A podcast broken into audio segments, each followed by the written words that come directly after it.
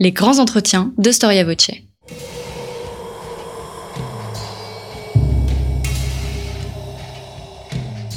Une émission de la rédaction de Storia Voce.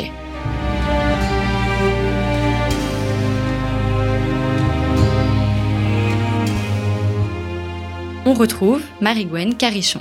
Chers auditeurs, bonjour et bienvenue sur Storia Voce pour une nouvelle émission de nos grands entretiens. Alors que la France connaît un répit euh, dans la guerre de Cent Ans grâce aux victoires de du Guesclin et du roi Charles V le Sage, un crime traumatise, oui, traumatise le pays. L'assassinat du duc d'Orléans le 23 novembre 1407, frère, frère unique du roi Charles VI. L'assassinat, commis par Jean sans peur, son propre cousin, n'est pas seulement la mise à l'acte d'une haine ou d'une vengeance, c'est également la remise en question d'une société, l'ouverture à de nouvelles perspectives idéologiques, philosophiques et politiques, et également l'ouverture à de nouveaux enjeux pour la société médiévale de Charles VI. Cette société de Charles VI, donc cette société de la fin du Moyen Âge, du XIVe et du XVe siècle, est souvent d'ailleurs l'image d'Épinal qu'on brandit pour illustrer l'obscurantisme, le caractère glauque et sombre des temps médiévaux. Entre crise, maladie, guerre, révolte paysanne et tensions princières. Ce n'est pas d'ailleurs pour rien que Michelet parlait, lorsqu'il évoquait cette période, de l'agonie du Moyen Âge, rien que ça, mais c'est aussi et surtout un temps de débat de débat théologique, de débat politique, marqué par la naissance de l'État moderne et la redéfinition du pouvoir, marqué par l'émergence sur la scène politique de puissants acteurs spirituels et intellectuels, si on peut utiliser l'expression euh, pour parler du Moyen Âge, un moment incroyable de création littéraire. Bref, la fin du Moyen Âge est une période déchirée entre contestation et ajustement, remise en question et réinvention, crise et effervescence. Nous recevons aujourd'hui Joël Blanchard qui vient nous parler de cette fin du Moyen Âge, à notre avis bien trop méconnue. Bonjour Joël Blanchard. Bonjour. Merci d'avoir répondu à notre invitation. Merci aussi. Vous êtes euh, historien médiéviste, donc on s'en doute, et vous venez de publier La fin du Moyen Âge aux éditions Perrin, donc en janvier 2020, euh, c'est tout neuf. Vous êtes également professeur de littérature euh, au Mans Université, et ce qui va expliquer d'ailleurs en partie votre démarche d'écriture. Nous y reviendrons pendant l'émission. Vous avez écrit plusieurs biographies, dont une de Louis XI en 2015, de Philippe de Comines, et vous avez également publié des écrits et vous les avez commentés de l'époque médiévale, euh, notamment euh, dans la collection Pocket euh, Agora qui publie, comme vous le savez, chers auditeurs, beaucoup de textes politiques de cette fin du Moyen Âge et on voit un petit peu un regain d'intérêt pour ces écrits et pour cette période. Alors on a, on a commencé un petit peu, j'ai commencé par évoquer cette fin du Moyen Âge en parlant de l'assassinat du duc d'Orléans et ce n'est pas un hasard puisque c'est la couverture de votre ouvrage. Pourquoi en fait cet événement est si important pour cette fin du Moyen Âge Je pense que vous avez excellemment résumé l'idée générale sur cette fin du Moyen Âge, avec une période de violents contrastes, hein, à la fois politique, euh, religieux, spirituel. La couverture du, livre illustre un, événement euh, qui est euh, tout à fait étonnant et d'une violence extrême.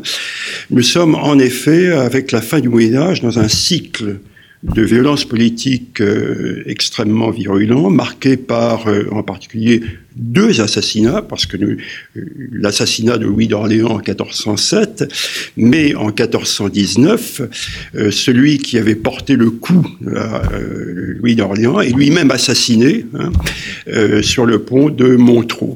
Donc un cycle de violence qui correspond, comme vous l'avez dit très justement, à une crise, une crise politique, euh, parce que euh, nous sommes dans une période de contestation, de revendication de sédition, de rébellion. Je pense en particulier aux révoltes communales euh, au XIVe et XVe siècle. Euh, je pense aux séditions princières, c'est-à-dire à ces, à ces princes qui sont euh, très proches, parce qu'on les appelle les princes du sang, donc ils sont en effet très proches, euh, qui, se, qui ont l'un pour l'autre, les uns pour les autres, une espèce de haine mutuelle.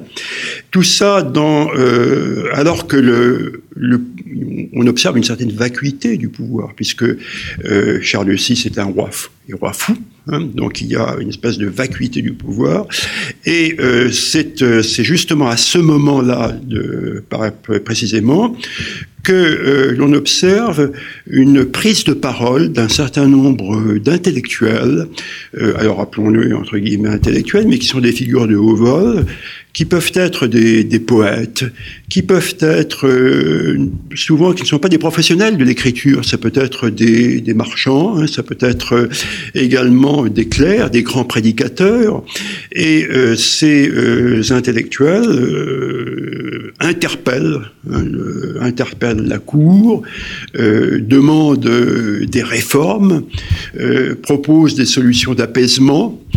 Euh, se tourne vers euh, un âge d'or qui est celui de Saint-Louis, hein, avec euh, cette idée très importante hein, qui est celle de réforme.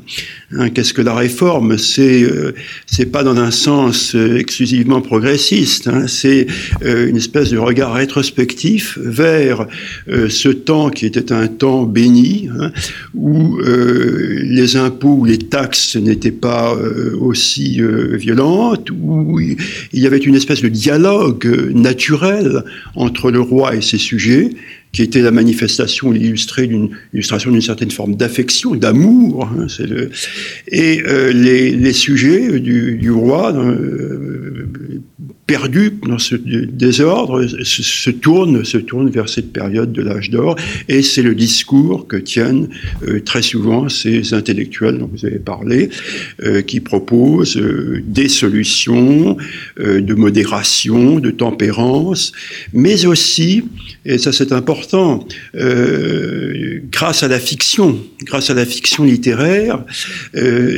étendre le champ des possibles en, imaginant des, solutions politiques ou des univers politiques plus ou moins utopiques. Hein, je pense en particulier euh, à tout ce qui touche à la prophétie. Hein.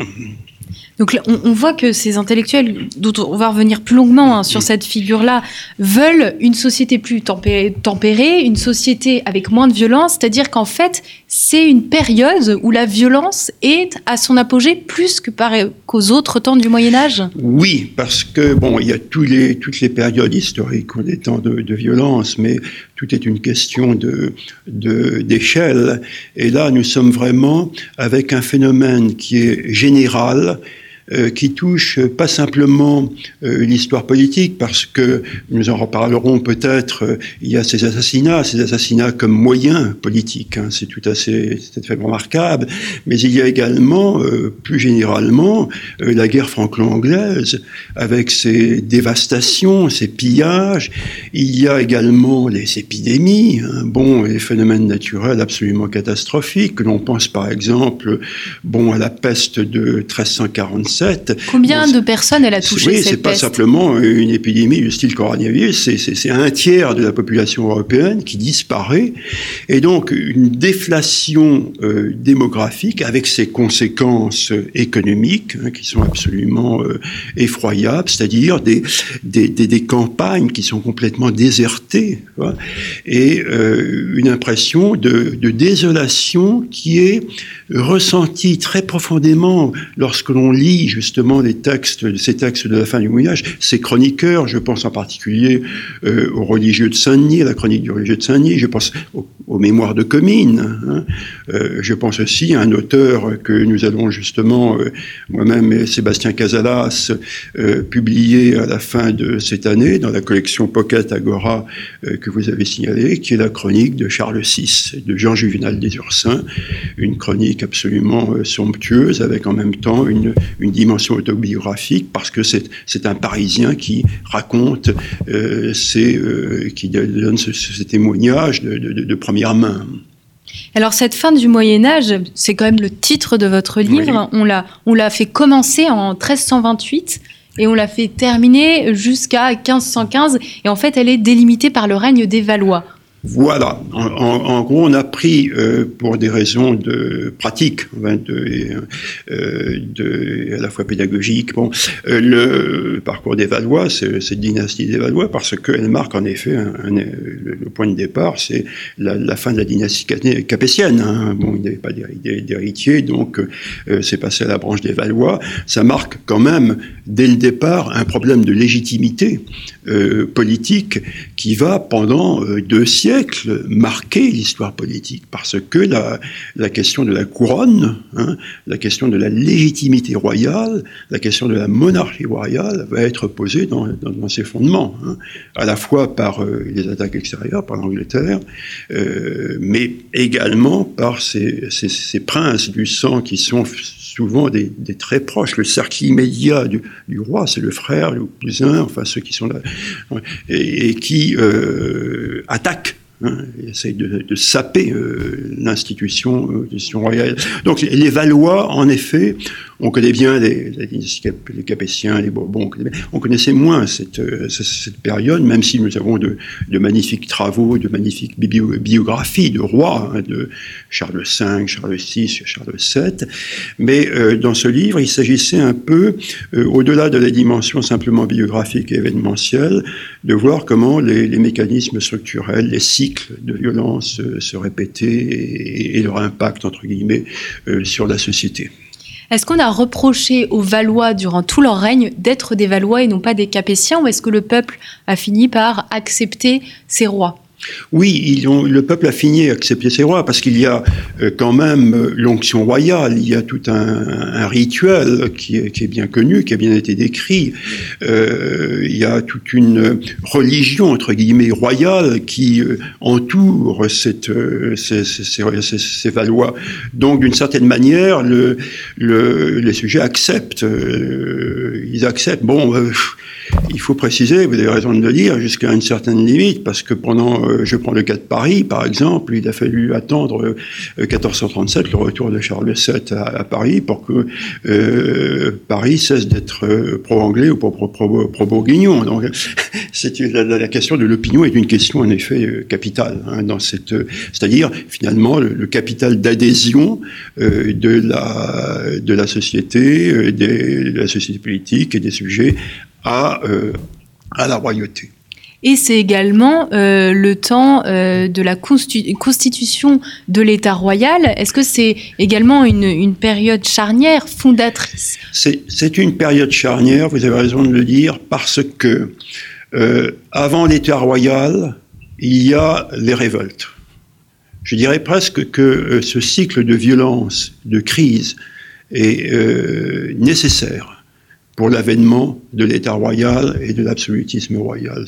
C'est une, pour ainsi dire, si vous voulez, c'est une, une, mécanique hein, euh, à la fois politique et idéologique euh, qui fait que euh, cette période que l'on qualifie de charnière a été une période, pour ainsi dire, indispensable hein, pour la construction de, de l'État royal, effectivement. Vous dites donc au sujet de cette fin du Moyen Âge dans votre ouvrage, donc je, me permets de vous citer, on balance à la fin du Moyen Âge, donc la période dont on parle, euh, entre une société sans État que régissent l'amour, l'amitié et ou l'accord, la négociation l'emporte sur le droit, et une organisation conceptuelle figée par la loi, par la vie politique ou la vie tout court. On commence à vouloir plus institutionnaliser la France. Exactement. C'est bien dit, c'est-à-dire que euh, il y a toute une dimension, pour ainsi dire, émotionnelle Hein, euh, qui est euh, passionnante. Et d'ailleurs, euh, lorsque Michelet parlait de l'agonie du Moyen Âge, lorsque Johann Huizinga, il y a exactement un siècle, écrivait un ouvrage qui s'intitulait L'automne du Moyen Âge, il mettait en évidence cette, cette charge émotionnelle très forte que l'on observait à cette époque-là. Mais il y a en effet, d'un autre côté, une euh, institutionnalisation, bien, le terme est bien choisi, à la fois euh, politique et juridique C'est-à-dire que euh, se mettre en place, c'était déjà bon au XIIe siècle l'apparition le retour du droit romain, hein. mais c'est vrai qu'au XIIIe, XIVe, XVe siècle, c'est le temps des secrétaires et des notaires, c'est-à-dire d'une société politique qui met en place les instruments de pouvoir et je développe cela en particulier dans la quatrième, dans la dernière partie de, mon livre, quand je parle d'un pouvoir juste, c'est-à-dire la dimension judiciaire du pouvoir. L'arme de la, l'arme de la, de, de, suprême du pouvoir, c'est le droit. Hein. c'est-à-dire, et là, on a en effet, à la fin du Moyen Âge, le développement puissant euh, de, de toute une réflexion théorique et critique sur le droit, sur le lien, sur l'importance du droit dans la pensée politique. Alors comment ça fonctionnait avant? Est-ce qu'il y avait moins de lois, moins de règles? Le judiciaire était moins présent dans la, dans la société? Non, parce qu'il existait, il y avait quand même une tradition du droit coutumier, hein. c'est-à-dire que chaque région avait ses, coutumes euh, très fortes, hein, et puis ça continue également, euh, euh, mais on observe à partir du, XIIe, XIIIe siècle une, une importance plus grande donnée au vocabulaire politique, à la terminologie juridique, c'est une question de langue aussi. Hein. Euh, la fin du Moyen Âge a cette euh, particularité, euh, c'est très important pour bien comprendre les, évolutions, d'utiliser deux langues, c'est la diglossie, c'est le latin et le français. Et alors il y a ce passage continuel d'une langue à l'autre. les textes latins bon, sont accessibles parce qu'ils sont traduits. Il y a tout un effort de, traduction euh, qui est euh, très important à la fin du Moyen surtout sous Charles V, qui permet de mettre à la disposition d'un plus large public, en particulier la cour, le roi, et euh, des textes qui sont des textes majeurs du droit romain. Et euh, ce, jeu entre les deux langues, ce passage de l'une à l'autre, est une, euh, un effet très stimulant sur la pensée euh, politique du temps. Ça fait partie justement de ce bouillonnement intellectuel, de cette effervescence intellectuelle que l'on observe et qui est un peu le, le, contre-champ de la vision crépusculaire ou déclinante que vous décriviez à propos de, de Jules Michelet. Et ça, c'est grâce il faut euh, témoigner notre reconnaissance grâce au travail d'un grand nombre d'historiens qui euh, ont euh, travaillé dans les sources, qui ont mis à jour des, des textes parfois difficiles, qui les ont édités aux normes scientifiques. Donc nous ne sommes pas sans un appareil, sans une aide scientifique pour analyser cette période. Vous parlez donc du rôle de la langue et ce n'est pas un hasard si dans votre ouvrage vous parlez aussi de celui du poète qui commence à avoir une place très importante, euh, très importante pardon, et vous, vous, en avez parlé au début de notre émission. C'est lui qui va euh, proposer des solutions, qui va accuser euh, les princes, qui va accuser les famines et il va essayer de se donner un rôle de prophète, on peut dire ça? Exactement. Hein, ça, c'était un peu ma fibre littéraire, enfin, ma, formation, ma, formation, littéraire initiale. Euh, j'ai voulu donner une grande une, une, part, oui, je peux dire importante, euh, au champ poétique. Hein euh, au champ CHAMP, c'est-à-dire euh, nous avons toute une génération euh, de poètes qui sont bien connus, enfin bon, qu'on connaît, Charles d'Orléans, François Villon, mais il y en a tout d'autres, euh, tout un, un, grand nombre d'autres, stage d'échange, euh, Froissart, qui, c'est vrai, sont une production très très importante, poétique. Et euh, je pense aussi euh, aux femmes. Je pense en particulier à un cas qui est tout à fait exemplaire. Ce serait vraiment euh, malheureux de ne pas le, le, signaler à nos éditeurs. Le, cas de Christine de Pizan, hein, bon, qui est une une autrice, on dirait, on dit aujourd'hui, c'est-à-dire qui, qui, a produit à la fin du XIVe un nombre très important de textes à la fois poétiques mais politique également, et euh, qui, a, voulu vraiment affronter un monde qui est un monde de, de claire misogyne. Il était difficile pour une femme de, prendre la parole en ce temps-là. Elle n'avait pas accès à l'université. Et euh, cette, cette autrice, cette femme, euh, Christine de Pizan, euh, a vraiment marqué, hein, euh, pour ainsi dire, non seulement son temps, euh, mais je dirais presque la, littérature des femmes. Hein, c'est une, elle annonce d'une certaine manière, le, euh, de manière très moderne, ce que ce qu'on observe aujourd'hui chez les féministes. Hein. Euh, et euh, c'est un exemple, entre autres, de cette euh, manifestation puissante de, de l'imaginaire poétique à la fin du Moyen Âge. Hein. Euh, et là, euh, je pense que euh, le livre contribue à cette réhabilitation. Hein, à cette réhabilitation. Alors, on a, on a des laïcs, comme Christine de Pisan, comme, bon, on a des clercs, et on a en particulier des, figures de haut vol, hein, qui sont des, grands théologiens. Alors, il faudrait citer au moins Jean Gerson, Hein, euh, qui prêche en chair et qui euh, attire des foules et qui, devant la cour, interpelle la reine et le roi pour leur dire bon voilà vous vous comportez mal. Hein. Euh, nous sommes quand même à la fin du XIVe, nous ne sommes pas au XXIe siècle, et ces prises de parole sont risquées. C'est-à-dire qu'il y a vraiment aussi, si vous voulez, au XIVe, XVe, cette prise de risque. Hein, qui est quelque chose d'assez neuf et qu'il faut mettre en évidence, qui fait la modernité de cette, me semble-t-il, de cette période. Je donnerai un simple. Alors, c'est naturellement une, vision euh, euh, c'est une, des prises de parole très virulentes, hein, très virulentes. Euh, alors, on a les témoins, les chroniqueurs qui parlent, par exemple, de ce, prêcheur qui interpelle la, foule et qui dit bon, voilà, c'est le, les jours, ce qui se passe aujourd'hui à la cour, euh, c'est une, une danse ou ce qui s'est passé ces dernières années avec les pillages, les guerres, tout ça, c'est une danse douloureuse. Alors, la danse douloureuse nous fait penser naturellement à cette danse macabre euh, qui est emmenée par le, par le diable vers la mort et qui illustre nos, nos tympans de cathédrale. Enfin, donc il y a quelque chose de, de, sonore, de vivant, de fort, de puissant euh, dans cette prise de parole à la fin du Moyen Âge, qui me semble être un élément marquant et qui manquait un peu, si vous voulez, dans euh, les approches romantiques que nous avons connues jusqu'à présent. Vous venez de parler de la mort. Euh, l'imaginaire macabre est aussi très présent à la fin du Moyen Âge, plus qu'au début en fait. Euh.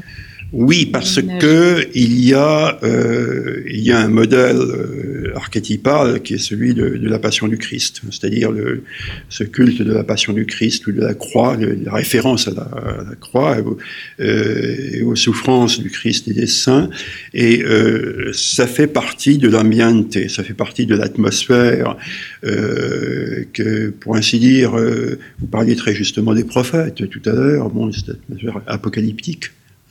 Euh, qui euh, caractérise assez bien, alors pas simplement le, règne des Valois, c'est un phénomène européen hein, qu'on trouve également en Méditerranée et dans le nord de l'Europe. Euh, c'est un élément majeur, effectivement, de l'imaginaire médiéval, poétique et littéraire, que cette attention à la mort avec euh, à la fois une, euh, quelque chose d'exemplaire, c'est-à-dire que c'est un, appel à faire attention, mais également une, quelque chose de très réaliste, parce qu'on décrit dans les détails les souffrances, ça c'est assez éprouvant et traumatique. on, a, on a parlé euh, du langage, des poètes, et on a un peu évoqué euh, ces questions théologiques, parce qu'on a tendance à l'oublier aujourd'hui dans, dans, nos sociétés laïques. Mais au Moyen Âge, euh, une question théologique habite, euh, enfin habite tous les esprits et notamment, euh, notamment les clercs. Donc on est dans une société relativement euh, thomiste dans l'esprit, mais c'est aussi le moment de la révolution, si on peut parler comme ça, de la, des réformes grégoriennes. Mmh. quelles sont les théologies qui se, qui se frottent à cette période-là? Est-ce qu'on commence à voir émerger les idées humanistes? Alors, euh, la question théologique est en effet une question majeure parce que euh, l'évolution de la pensée théologique au Moyen Âge est un phénomène de très très longue durée. Ça va de Saint-Augustin bon, jusqu'à euh, la Réforme. Et il y a des temps forts comme celui que vous avez signalé de la Réforme grégorienne euh, au XIe siècle avec Varset, bon, euh, la séparation des clercs et des laïcs, la reprise en main de, des clercs par la papauté et l'institution de la théocratie papale comme modèle à la fois de société politique et de société en général. Euh, donc ça, ça, a marqué, c'était un, élément, la réforme grégorienne, c'est pas quelques années, hein, c'est trois siècles bon, euh, d'histoire intellectuelle et, culturelle.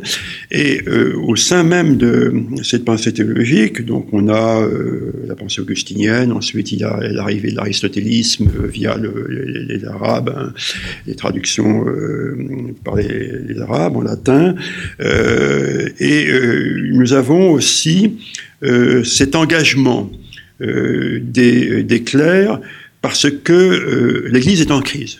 C'est vrai, bon, on a ce phénomène étonnant du schisme, Hein, euh, avec, euh, à la fin du XIVe siècle, bon, euh, deux pôles, enfin Rome et, Avignon. Hein, bon, la, tunique du, du Christ est déchirée. Donc, et donc, les intellectuels s'engagent soit pour une, un parti, soit pour l'autre.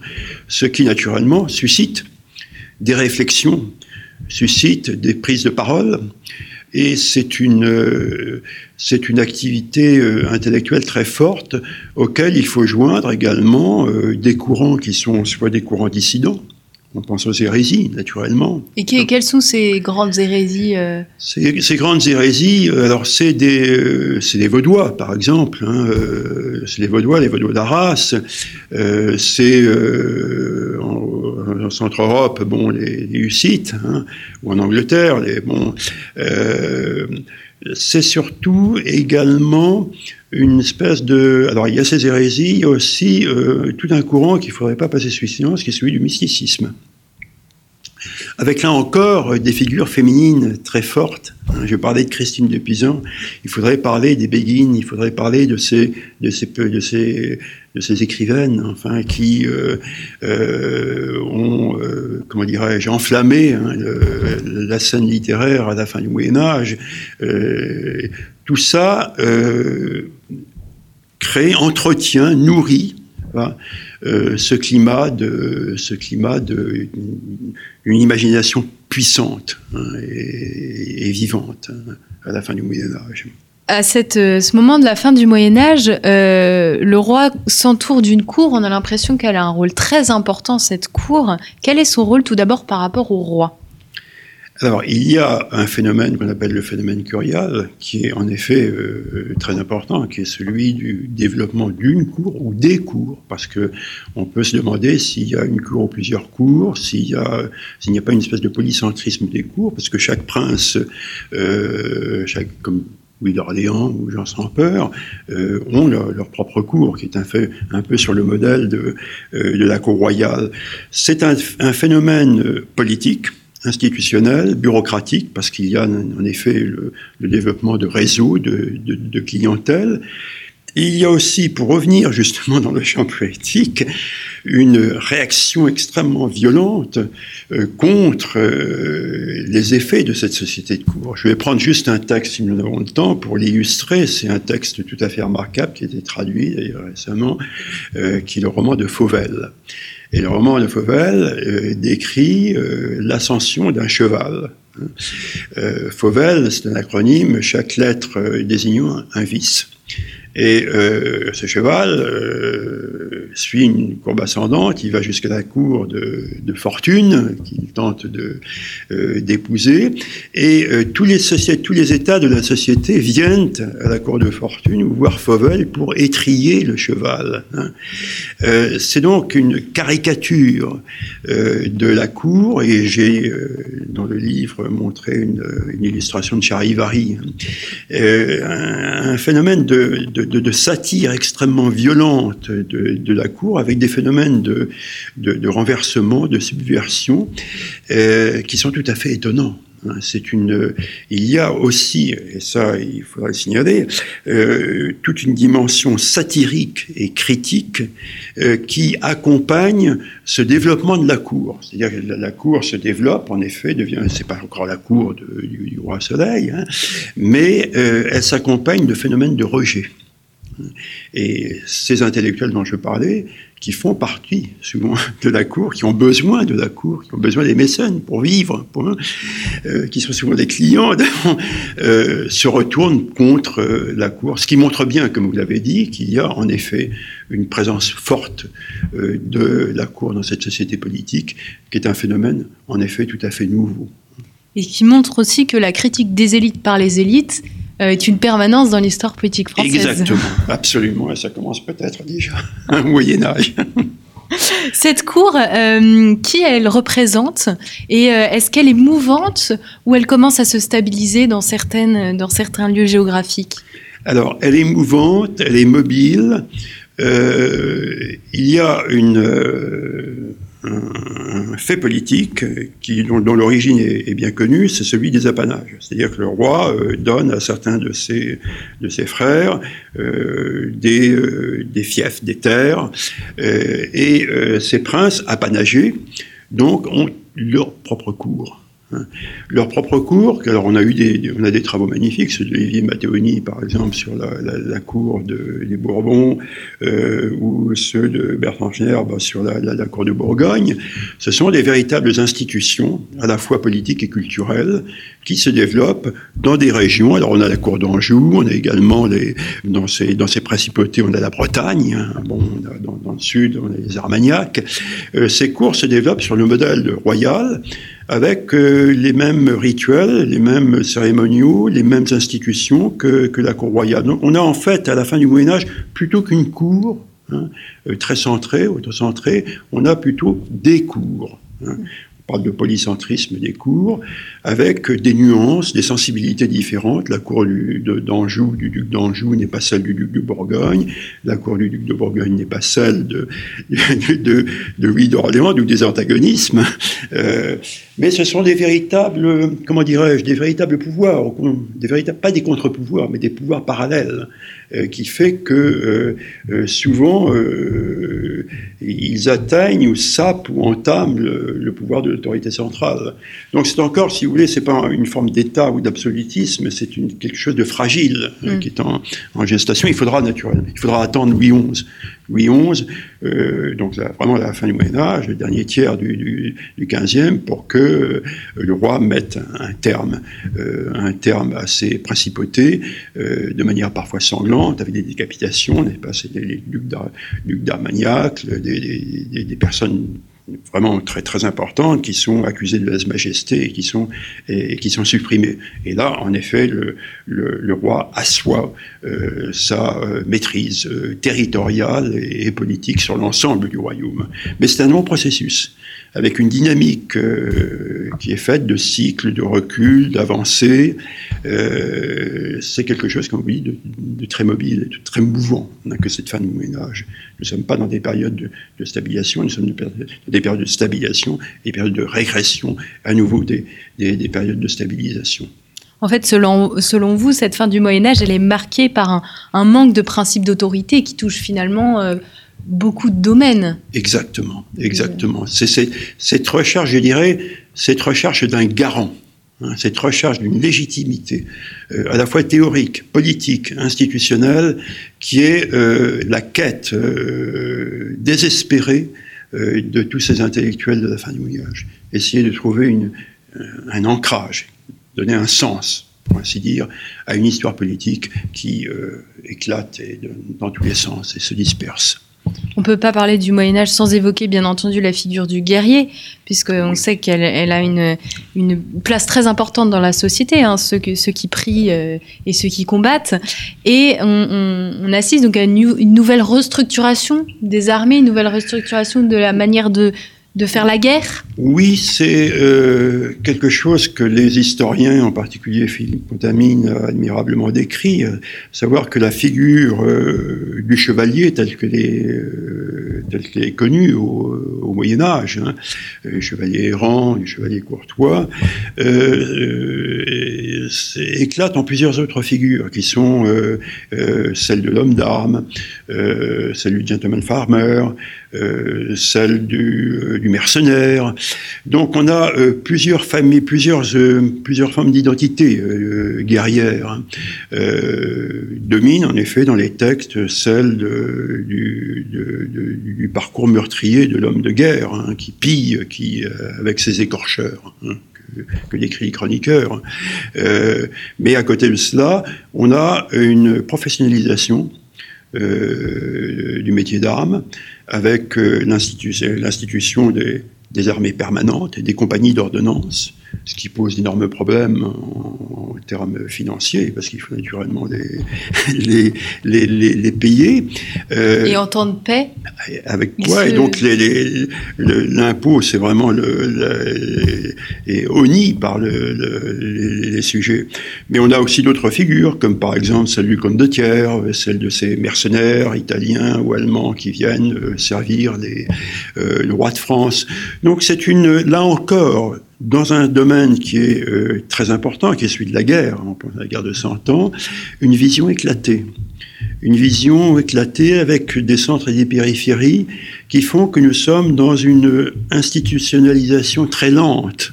Hein, et un, changement très lent, c'est quelque chose de très longue durée hein, que, euh, que, cette, euh, que cette avancée, que ces progrès, avec parfois des retours en arrière. Hein, c'est c'est très, très mouvant, hein. c'est très instable. Hein. On dirait, on parle de crise, en effet, euh, qui caractérise cette fin du Moyen Âge, c'est beaucoup l'instabilité. Pour essayer de se fixer, nous au moins, face à autant de, de, vitalité, autant d'effervescence, euh, il faudrait retenir quatre grandes crises. Vous parlez de quatre grandes crises. Quelles sont-elles Joël Blanchard Alors, les, quatre grandes crises, les grandes crises, c'est d'abord naturellement euh, les révoltes populaires et communales. Hein. bon, euh, euh, on pense en particulier à, la révolte, bon, avec celle de 1356, après l'emprisonnement de, Jean II. Hein. on pense également à celle de 1413, avec les cabochiens. Euh, on pense aux jacqueries également. Et du côté euh, princier, à ces grandes crises qui sont euh, celles pour ainsi dire, euh, archétypale, on a développé celle des Armagnac et, Bourguignon, mais qui n'est pas unique, parce que, par exemple, en, 1440, on a la pragerie avec un soulèvement des, princes. En 1465, euh, ce qu'on appelle le bien public, au cours duquel le roi Louis XI a fait perdre sa couronne. Hein. Et ça continue encore avec un dernier cycle de violence, qui est celui de la guerre folle. Hein. Euh, une expression assez étonnante, assez surprenante, mais qui explique bien le, la période d'instabilité, du désordre au cours duquel la, royauté a failli perdre ses, attaches hein, avec ses menaces euh, extérieures, parce que les, euh, aussi bien euh, du côté des Anglais que du côté de l'empereur, bon, Allemagne, les, les, menaces étaient vives. Voilà, ce sont des, des, des périodes à la fois traumatisantes, de crise, de violence, euh, mais également de tentatives de reprise en main. Michelet n'aime pas beaucoup euh, cette fin du Moyen Âge, mais pour apprendre à l'apprécier, au moins à mieux la connaître, quels sont les grands textes fondateurs contemporains ou du XXe siècle qui peuvent nous permettre de comprendre un petit peu mieux, euh, en plus bien entendu de votre ouvrage, Joël Blanchard, qui peuvent nous aider à comprendre et à mieux nous imprégner de ce qui s'est réellement passé? Je pense, euh, nous avons parlé de la, de la guerre, donc on pense aux travaux de Philippe Contamine sur, sur la guerre. On a parlé de l'histoire politique. Il faudrait naturellement euh, euh, mentionner tous les travaux de Bernard Guenet sur l'histoire de politique, en particulier sur Charles VI. Nous avons parlé de la justice. Il faudrait parler des travaux de, magnifiques de Claude Govard sur, sur, sur la justice et sur les rituels et sur les rituels politiques, les travaux de Patrick Boucheron hein, euh, et de bien d'autres encore. Hein. Il faudrait naturellement tous les nommer, mais nous avons là des, textes euh, de, base fondateurs hein, qui euh, orientent d'une manière assez nette la recherche et la, pensée historienne. Un dernier mot, c'est le 19e qui a un petit peu tué le Moyen Âge? Oui, qu'il a révélé, qu'il a ressuscité, mais en même temps qu'il a, comment dirais-je, minoré ou déprécié qui lui aussi en fait est rentré dans la logique de l'imaginaire et on le voit notamment avec les, les, grands travaux du Viollet-le-Duc qui donne un Moyen Âge fantasmé qui peut plaire et en même temps un Moyen Âge parfois un peu grotesque Exactement. qui peut euh, amener au mépris. Merci beaucoup Joël Blanchard. Bah, c'est moi qui vous remercie.